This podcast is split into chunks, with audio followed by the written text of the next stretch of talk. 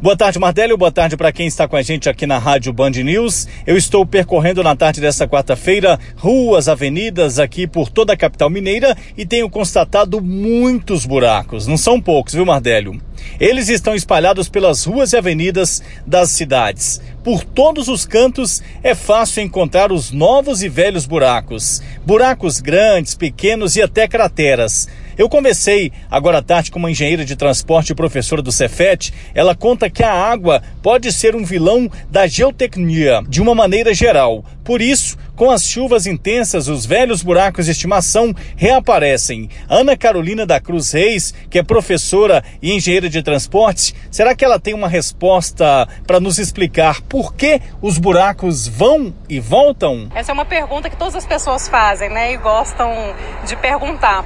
É, na verdade, existe todo um trabalho que deveria ser feito para poder restaurar esses buracos ou essas panelas, assim como nós chamamos os defeitos de pavimentos, é, de acordo com as camadas que eles atingem, né?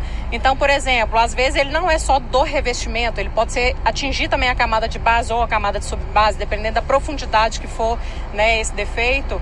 Então, é, deveria ser recomposta todas essas camadas. Ana Carolina conta que um acúmulo de água traz infiltração, provocando o deslocamento do revestimento asfáltico, por isso os velhos buracos sempre voltam. A engenheira diz também que seria ideal ter um controle tecnológico do material que está sendo usado no revestimento asfáltico e fazer também um acompanhamento do tipo de mistura do material que está sendo usado. E nem sempre, segundo ela, é, a qualidade do material influencia no reaparecimento dos novos buracos. Em contato com a Sudecap, ela informou o seguinte: os serviços de tapa-buracos são realizados durante todo o ano pelas gerências regionais de manutenção. Só em janeiro desse ano foram executadas 14.130 operações em Belo Horizonte. Em todo o ano de 2019, para você ter uma ideia, Mardélio, foram feitos, segundo a Prefeitura da capital, 211.382 serviços com investimento de aproximadamente 31 milhões em operações de tapa-buraco na capital mineira.